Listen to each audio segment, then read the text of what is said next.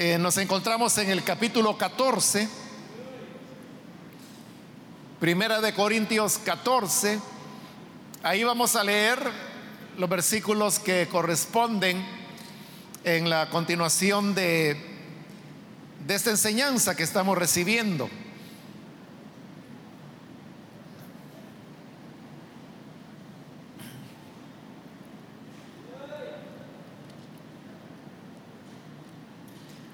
Bien, dice la palabra de Dios en Primera de Corintios capítulo 14, versículo número 20 en adelante.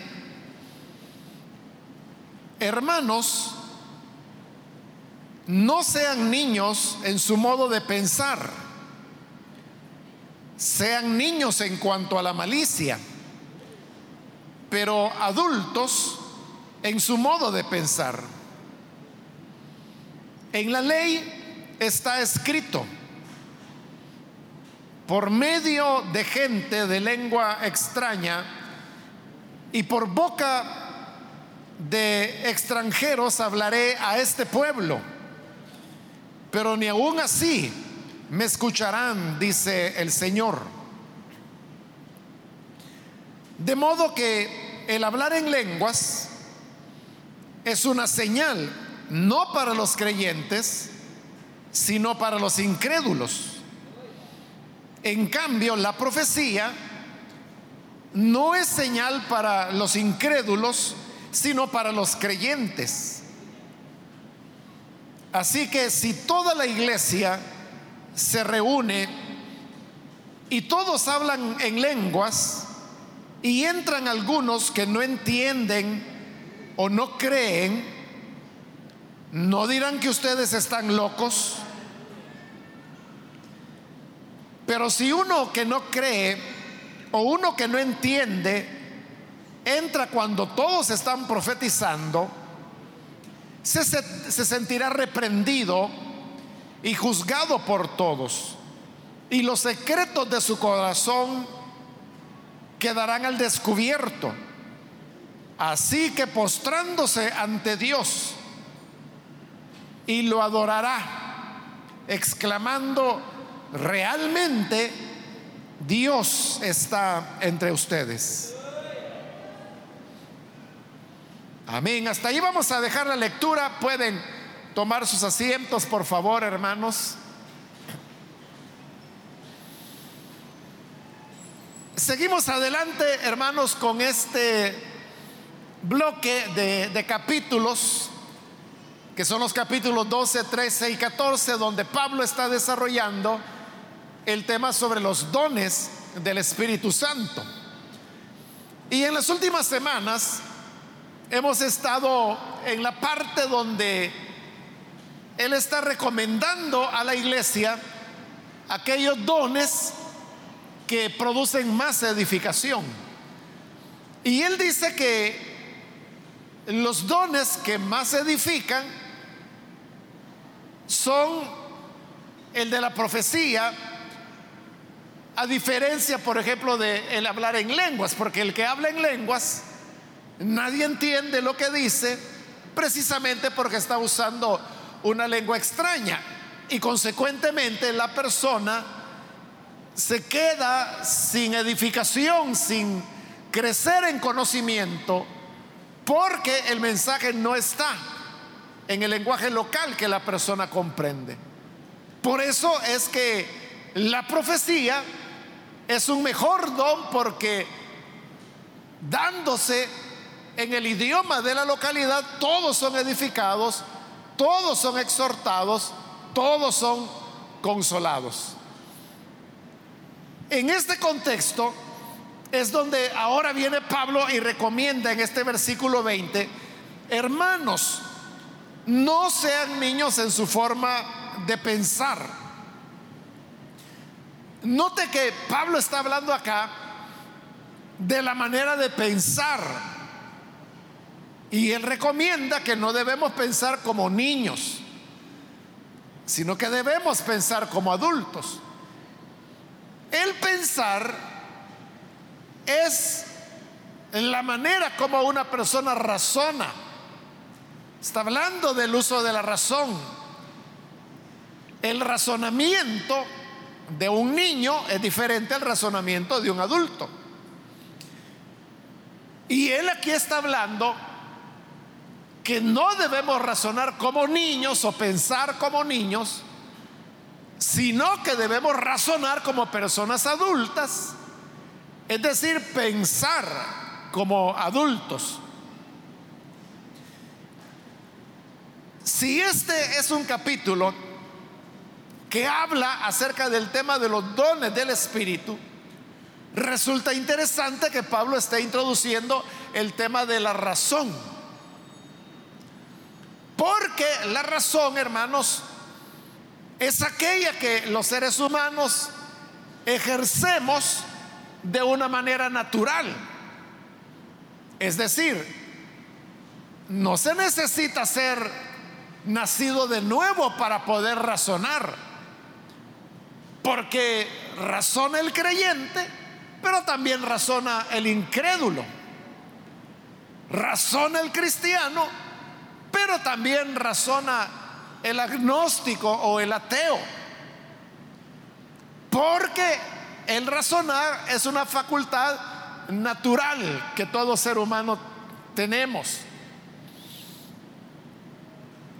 Pero si Pablo está mezclando los dos temas, de los dones y de la razón, entonces esto significa que el ejercicio de los dones del Espíritu no está divorciado del uso de la razón humana. Porque lo que sucede, hermanos, es que nosotros los ponemos como contrarios, que el uso de los dones del Espíritu es contrario a la razón.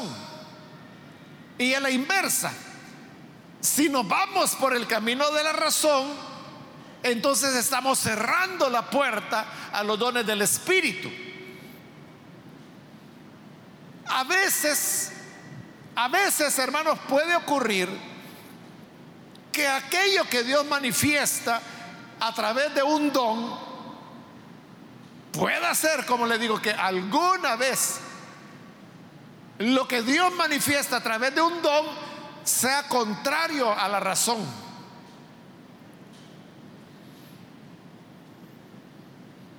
Estoy tratando, hermanos, de encontrar algún ejemplo de la Biblia donde se vea eso de que algo que fue dicho a través de un don del Espíritu era contrario a la razón y sin embargo era Dios el que estaba hablando.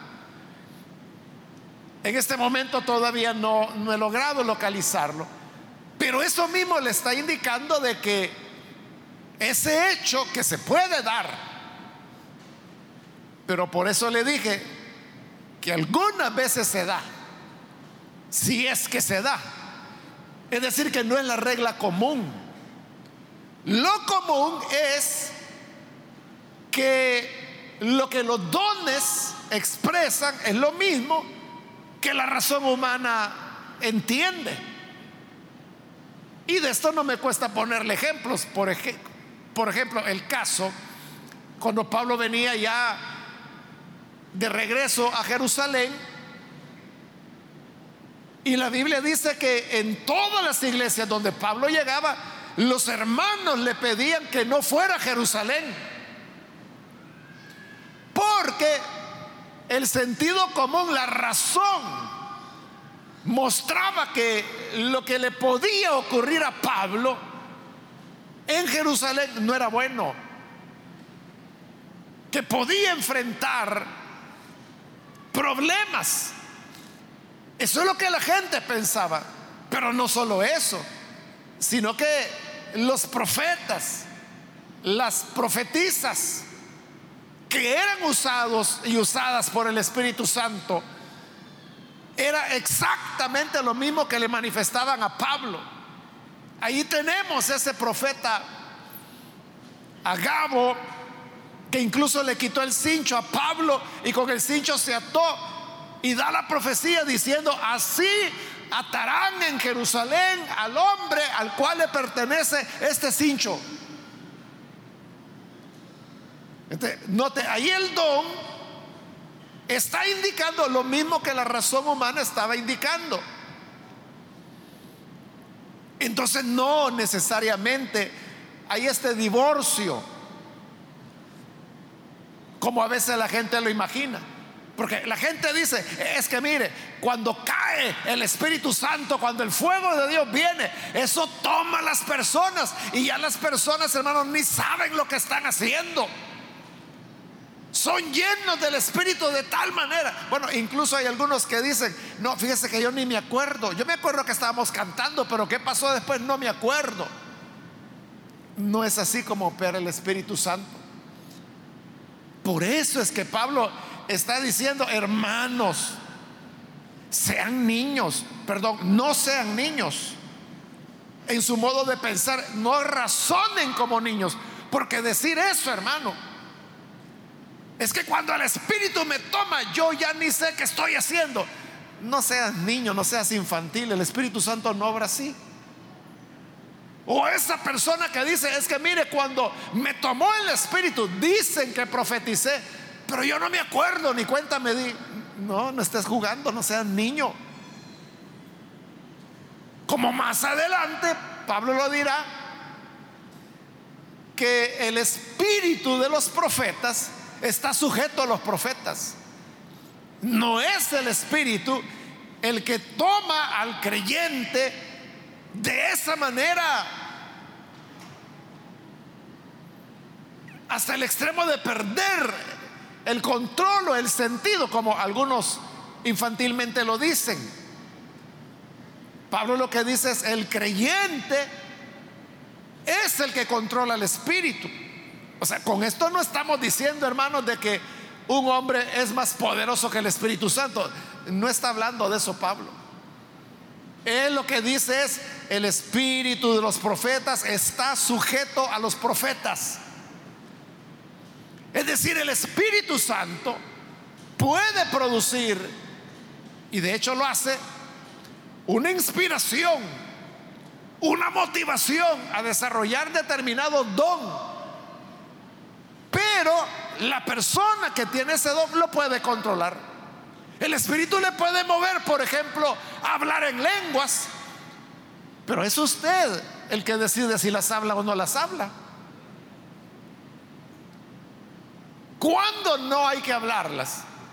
Más adelante lo vamos a ver. Pablo explica que cuando ya han habido dos o tres personas que han hablado en lenguas, ya los demás tienen que callar. Pero ¿quién va a callar? Ellos. El Espíritu los puede estar motivando a hablar en lenguas. Pero Pablo dice, calle. Porque el Espíritu de los profetas está sujeto a los profetas. Pero si alguien dice, es que mire, es que el, Espíritu me puso de seguir hablando en lenguas y de no parar y de no bajar la voz, sino que yo grité y grité las lenguas porque eso fue lo que el Espíritu me puso. Allí es donde Pablo dice, no piensen como niños. O sea, porque eso es inmadurez. Eso es un infantilismo. Hermanos, no sean como niños en su modo de pensar. Sean niños en cuanto a la malicia. Allí sí, mire, cuando se trata de lo malo, debemos ser como niños porque el niño no no quiere hacerle daño al otro. Los niños no son perversos, los niños no son amigos de la mentira que, digan, yo voy a engañar a esta persona. En cuanto a la malicia, es decir, en cuanto a lo malo, allí sí, piensen como niños, es decir, sean inocentes, sean apartados del mal, pero adultos en su modo de pensar. tenemos que usar la razón y tenemos que saber como lo vamos a ver más adelante, que si no hay quien interprete las lenguas, entonces el que habla las lenguas debe callar. Si ya hubo tres interpretaciones de lenguas, el que habla en lenguas debe callar. Si alguien está profetizando y en el momento en que profetiza, otro por allá comienza a profetizar, el orden, dice Pablo, es que el que estaba hablando primero calle. Pero es él el que debe callar o ella. Y no puede decir, es que mire, el Espíritu me tomó y yo sentía un temblor, un temblor, una cosa helada que me bajaba. No, no sea niño. No es así. Sean adultos, dice Pablo, en su manera de pensar. ¿Por qué? Porque Dios lo que quiere es la edificación de su iglesia. Recuerde, eso es lo que no tenemos que perder de vista que los dones deben ser ejercidos con amor. Y la mejor expresión del amor o de los dones con amor es procurar la edificación del otro. Porque eso es lo que Dios quiere, que su pueblo sea edificado. Y aquí introduce una cita que él ha tomado de el profeta Isaías. En la ley está escrito, versículo 21 por medio de gente de lengua extraña y por boca de extranjeros, hablaré a este pueblo, pero ni aún así me escucharán, dice el Señor. Si usted lee este pasaje en Isaías 28, me parece que es donde está, usted se va a dar cuenta que ese es un capítulo en el cual el Señor le está diciendo a Israel, que Él les ha enseñado detalladamente cuál es su voluntad. Y que Él les ha dicho letra por letra, palabra tras palabra, línea sobre línea, que se las había repetido una y otra vez y no habían querido oír. Que incluso les había hablado, y aquí vienen las palabras que cita Pablo, a través de personas que tienen una lengua extraña por boca de extranjeros y tampoco habían querido escuchar. En otras palabras, lo que Isaías está diciendo es que Dios ha buscado todas las maneras posibles para hablar a su pueblo, pero de ninguna manera su pueblo ha querido escucharle. Pero Pablo toma el tema específico de esas lenguas extrañas. Que dice Isaías que en lenguas extrañas hablé a mi pueblo y no me quisieron escuchar. Entonces, ¿cómo se escuchan las lenguas extrañas? No solo por el hecho de oír, hay que entenderlas. Pero ahí viene el punto, ¿cómo voy a entender una lengua que es extraña para mí? Se necesita que haya interpretación tengo que darle el espacio a la interpretación para que mis hermanos entiendan qué es lo que se está diciendo en lenguas. Porque si no lo hacemos, entonces vamos a caer en esa categoría de desobediencia de la cual Isaías está hablando. Y es de que no queremos escuchar a Dios. De pasar hablando lenguas y lenguas y lenguas y lenguas y lenguas y lenguas y lenguas y lenguas. Y la gente cree que mientras más lenguas se habla, más bendición hay. Mire, hoy sí que hay fuego. Ya llevamos tres horas hablando en lenguas. Y esto sigue. Esto está que arde. Seguimos hablando en lenguas. Ah, qué bueno. ¿Y qué has aprendido? ¿Qué mensaje has recibido de Dios? Nada. Porque está en lengua extraña. Entonces ocurre lo que dice Isaías. No quieren escucharme. Por eso es que Pablo decía, y con eso terminábamos la semana anterior, yo prefiero hablarles cinco palabras con entendimiento para que ustedes aprendan algo que hablar diez mil palabras en lengua, así que no van a entender nada. Entonces Pablo está insistiendo en la importancia él no dice que no haya lenguas, ya eso ya lo aclaramos, ¿verdad? Pablo lo ha dicho, quisiera que hablaran más lenguas que yo. Quisiera que todos hablaran en lenguas. El problema no es hablar en lenguas, el problema es excederse en las lenguas. Porque cuando nos excedemos, ya no estamos aprendiendo nada, no estamos escuchando a Dios, que es lo que Isaías decía. Y estamos hablando de jactancia, de orgullo, de exhibicionismo, pero no de amor ni de edificación para el otro. Continúa en el versículo 22. De modo que el hablar en lenguas es una señal no para los creyentes, sino para los incrédulos. Cuando Pablo usa aquí la palabra señal, él se está refiriendo a lo milagroso. En los evangelios usted la puede encontrar, la misma palabra, cuando dice, y muchas otras señales hizo Jesús. Te está diciendo que hizo muchos milagros. Entonces, dice ahora que hablar en lenguas es una señal o es una evidencia milagrosa, no para los creyentes. O sea, ¿por qué para nosotros no es una evidencia milagrosa? Porque nosotros sabemos que el Espíritu habla en lenguas. en todos nuestros cultos. Hoy, hermanos, en este culto, antes de que pasara yo acá al frente, hubo lenguas. Entre todos los que venimos a la iglesia, hermano, todo el tiempo estamos oyendo en lenguas. Eso ya no nos sorprende. ya no es señal para nosotros, porque sabemos que el Espíritu Santo habla en lenguas. Pero dice, es señal para el incrédulo. Porque el incrédulo es el que no sabe la iglesia del Señor hay manifestación sobrenatural de hablar en otras lenguas.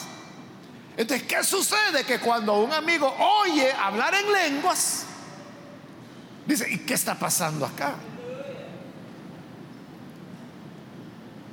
Yo me recuerdo, hermanos, en mi época cuando fui diácono, que habían ocasiones en las que llegaba el momento, habían amigos que habían llegado al culto y ahí estaban oyendo los cantos, como no son amigos, ¿verdad? No se los podían, solo estaban oyendo.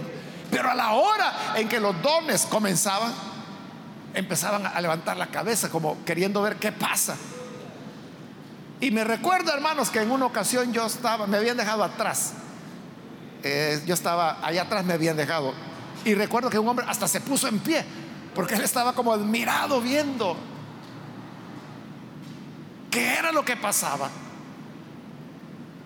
Entonces, para el incrédulo es evidencia de que algo sobrenatural está allí.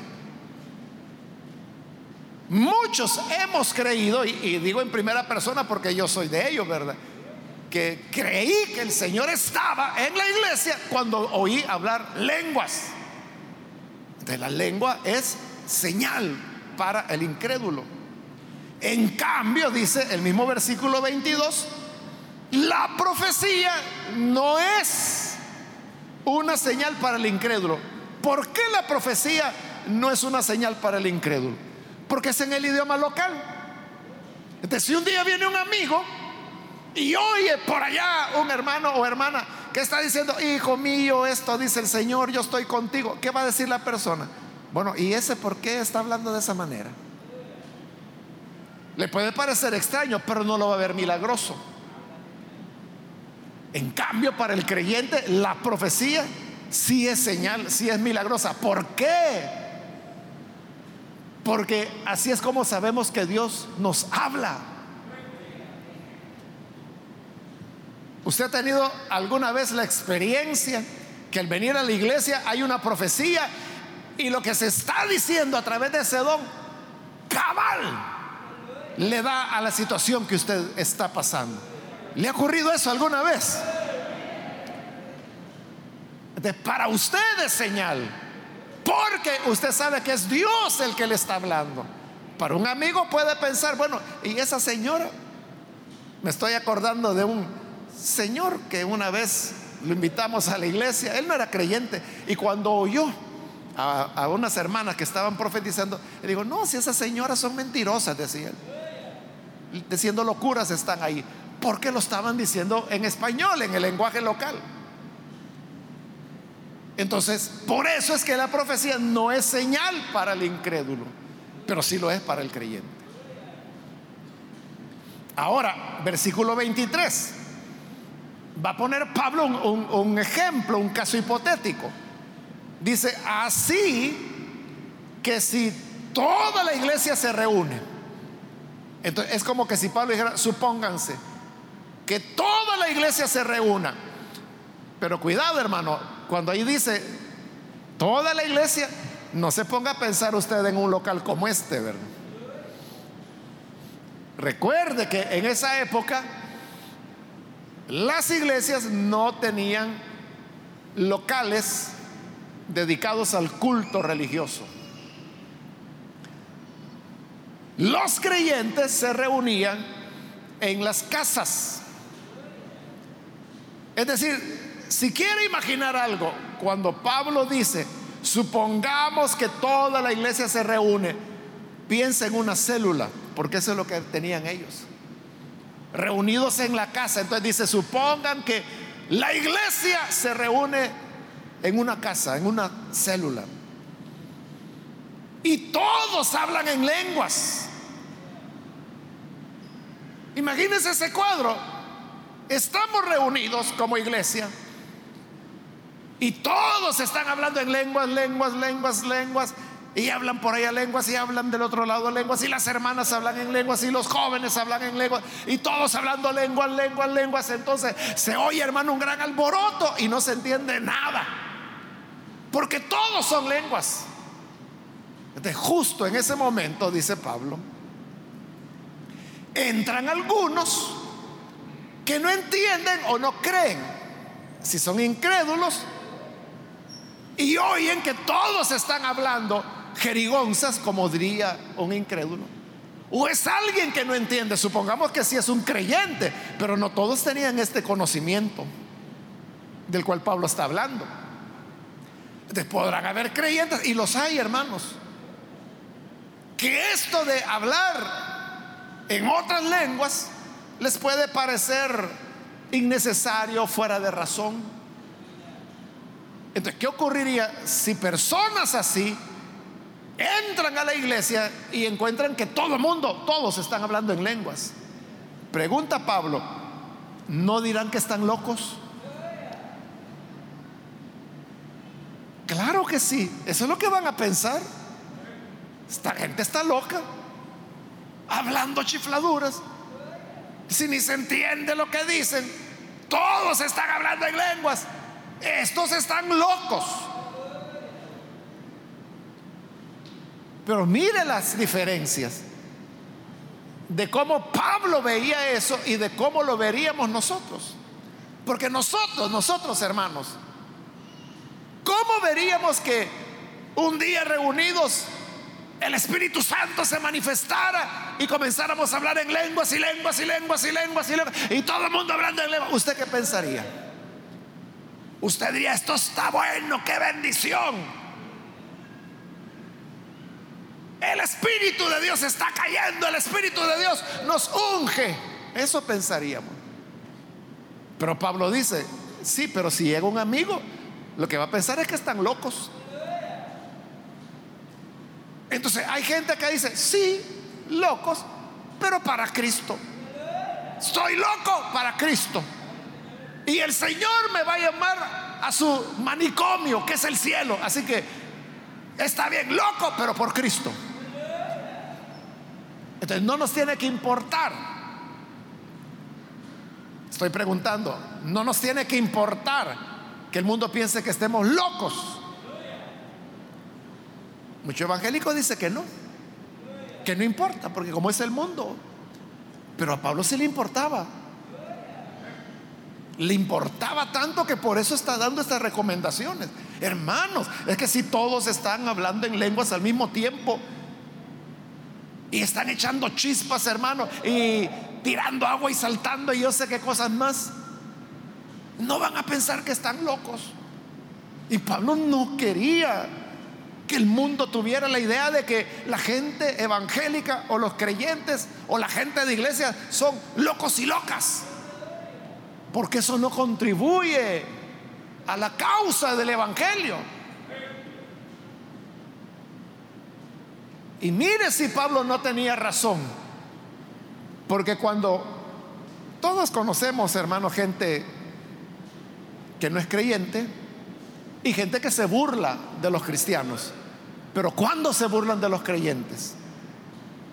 Cuando dicen, no, no, si ahí estaban saltando, ahí estaban gritando a saber qué, ahí estaban sacudiéndose, ahí estaban haciendo sonidos raros. ¿De, de qué se burlan? De lo que a ellos les parece locura. Fuera de sentido. Y tienen razón, hermano. Tienen razón. Claro, usted dice, no, si es el Espíritu, es por la presencia del Señor. Pero entonces la presencia del Señor hace que las personas actúen como locos. Pablo se preocupaba y dice, ¿cómo va a ser eso, hermanos? Que van a entrar incrédulos o personas que no tienen mucho conocimiento y van a pensar que están locos. A Pablo le preocupaba que vieran a la iglesia así. Por eso es que él recomendaba todo lo que está diciendo. Y es que las lenguas, él no está diciendo que no se usen o que no se hablen. Estoy aclarando esto a cada paso porque no quiero que se me vaya a malentender. Lo que Pablo está diciendo es las lenguas en su lugar. ¿Cuándo lenguas? ¿Cuándo van a ser interpretadas? Si no hay intérprete, el que habla en lenguas que calle, que vaya a su casa y que las habla allí él solito. Pero a la iglesia no la hagan pasar como manicomio. Porque la gente lo que ¿cómo tiene que ver la iglesia? Tiene que verla como gente cuerda en primer lugar. Como gente madura, como personas emocionalmente estables. Así tiene que vernos el mundo, porque así es como vamos a poder transmitir las buenas nuevas de salvación. Por eso dice en el 24, si uno que no cree o uno que no entiende entra cuando todos están profetizando, ¿qué va a pasar ahí? Aquí cambia el panorama, aquí ya no es de que lenguas, lenguas, lenguas, lenguas. No, ahora dice Pablo, están profetizando. Y en ese momento entra un incrédulo, ¿qué va a pensar? Va a escuchar lo que se está diciendo en profecía.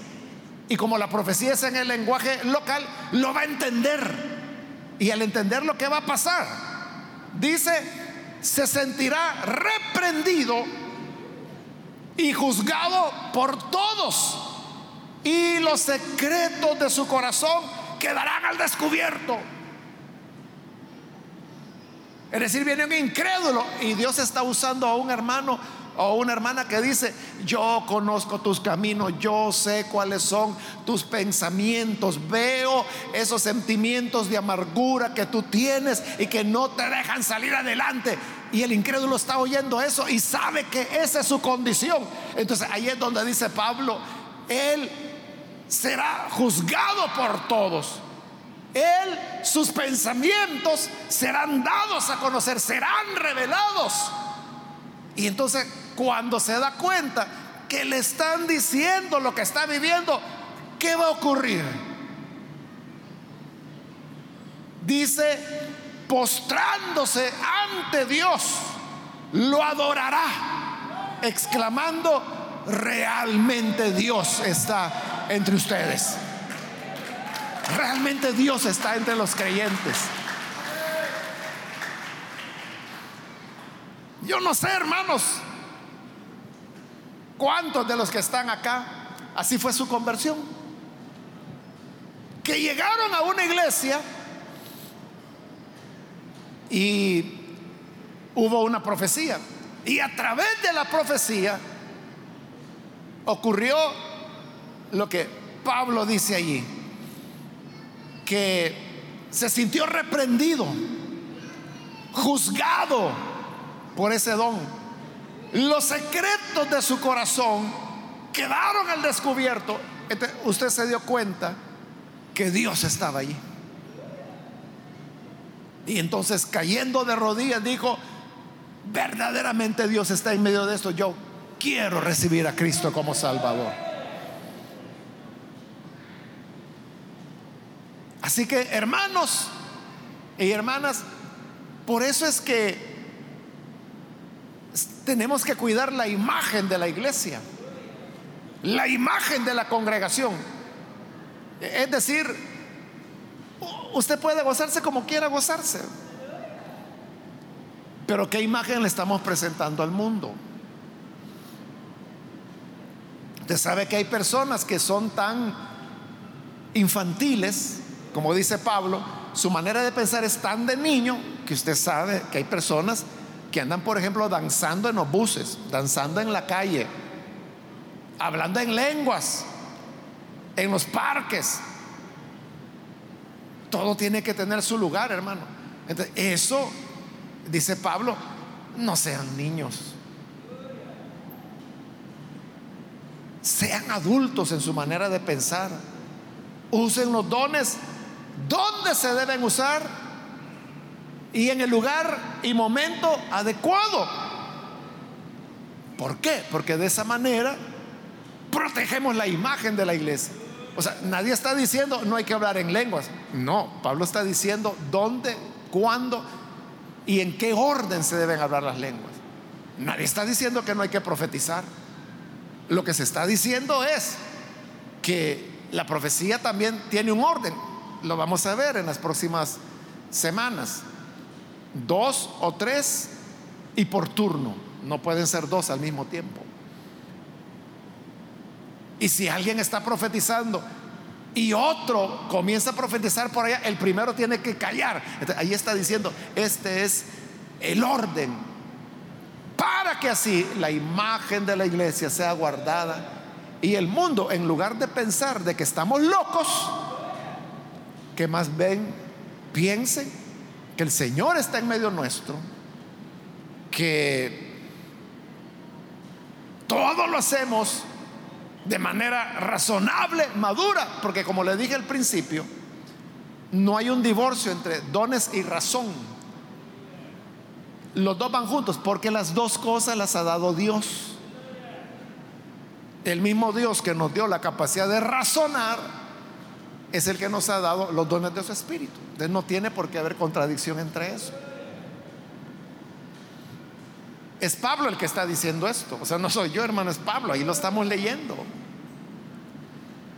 Entonces, cuidemos esos detalles, hermanos. Sea que es aquí en, en el edificio o sea en las casas, en las células. Hagamos todo de tal manera que el nombre de Cristo sea siempre exaltado.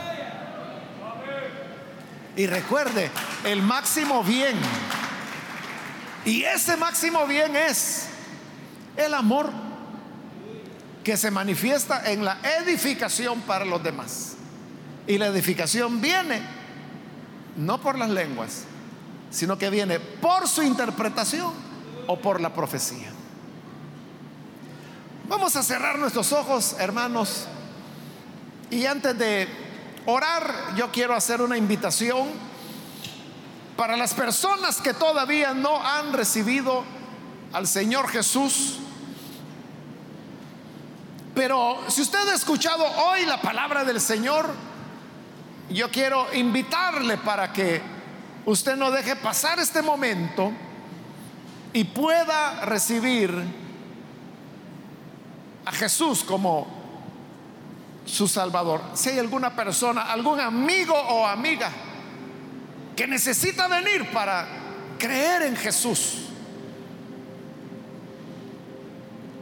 puede ponerse en pie en el lugar donde se encuentra y nosotros vamos a orar por usted cualquier amigo o amiga que necesita recibir al Hijo de Dios.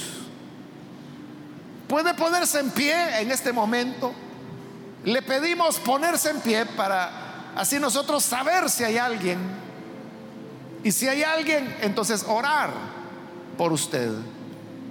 ¿Hay alguien que necesita a Cristo? Póngase en pie, por favor, para que podamos orar por usted. Cualquier amigo o amiga que necesita hacerlo. Muy bien, aquí hay una persona que Dios lo bendiga. Alguien más que necesita recibir al Señor puede ponerse en pie. Venga el Hijo de Dios, aquel que da la vida y que a través de los dones de su Espíritu nos enseña, nos instruye y nos edifica. Necesita Jesús, póngase en pie entonces. Vamos a orar por usted. También si hay alguna persona que necesita reconciliarse, si usted se alejó del Señor, hoy puede rededicar su vida al Señor, póngase en pie para que oremos por usted. Este día todavía tiene la oportunidad de perdón. Muy bien, aquí hay otra persona, que Dios lo bendiga. Alguien más que necesita reconciliarse puede ponerse en pie. Vuelva al Señor, pues en Él encontramos la vida la renovación, el perdón. Voy a hacer ya la última invitación. Si hay alguien más que necesita venir al Señor por primera vez o necesita reconciliarse, póngase en pie y aproveche que esta fue ya la última invitación que hice. Vamos a orar. Muy bien, ahí atrás hay otra persona, que Dios lo bendiga. ¿Alguien más que aproveche esta última invitación?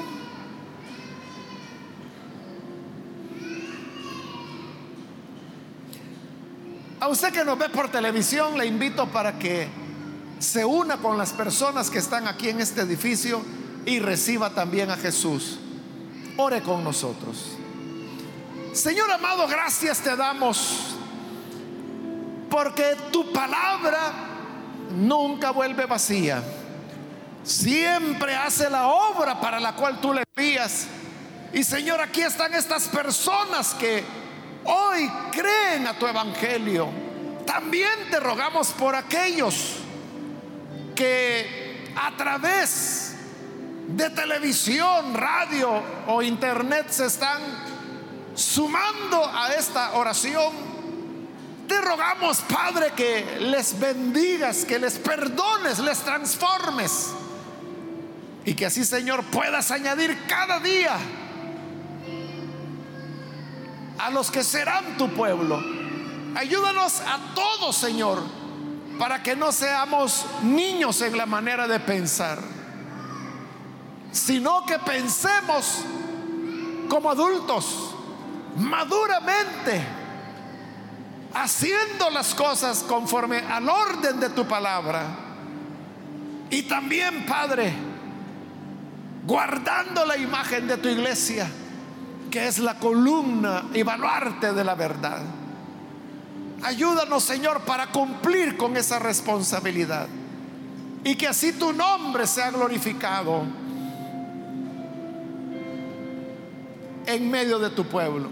Es nuestra petición por Jesucristo nuestro Salvador.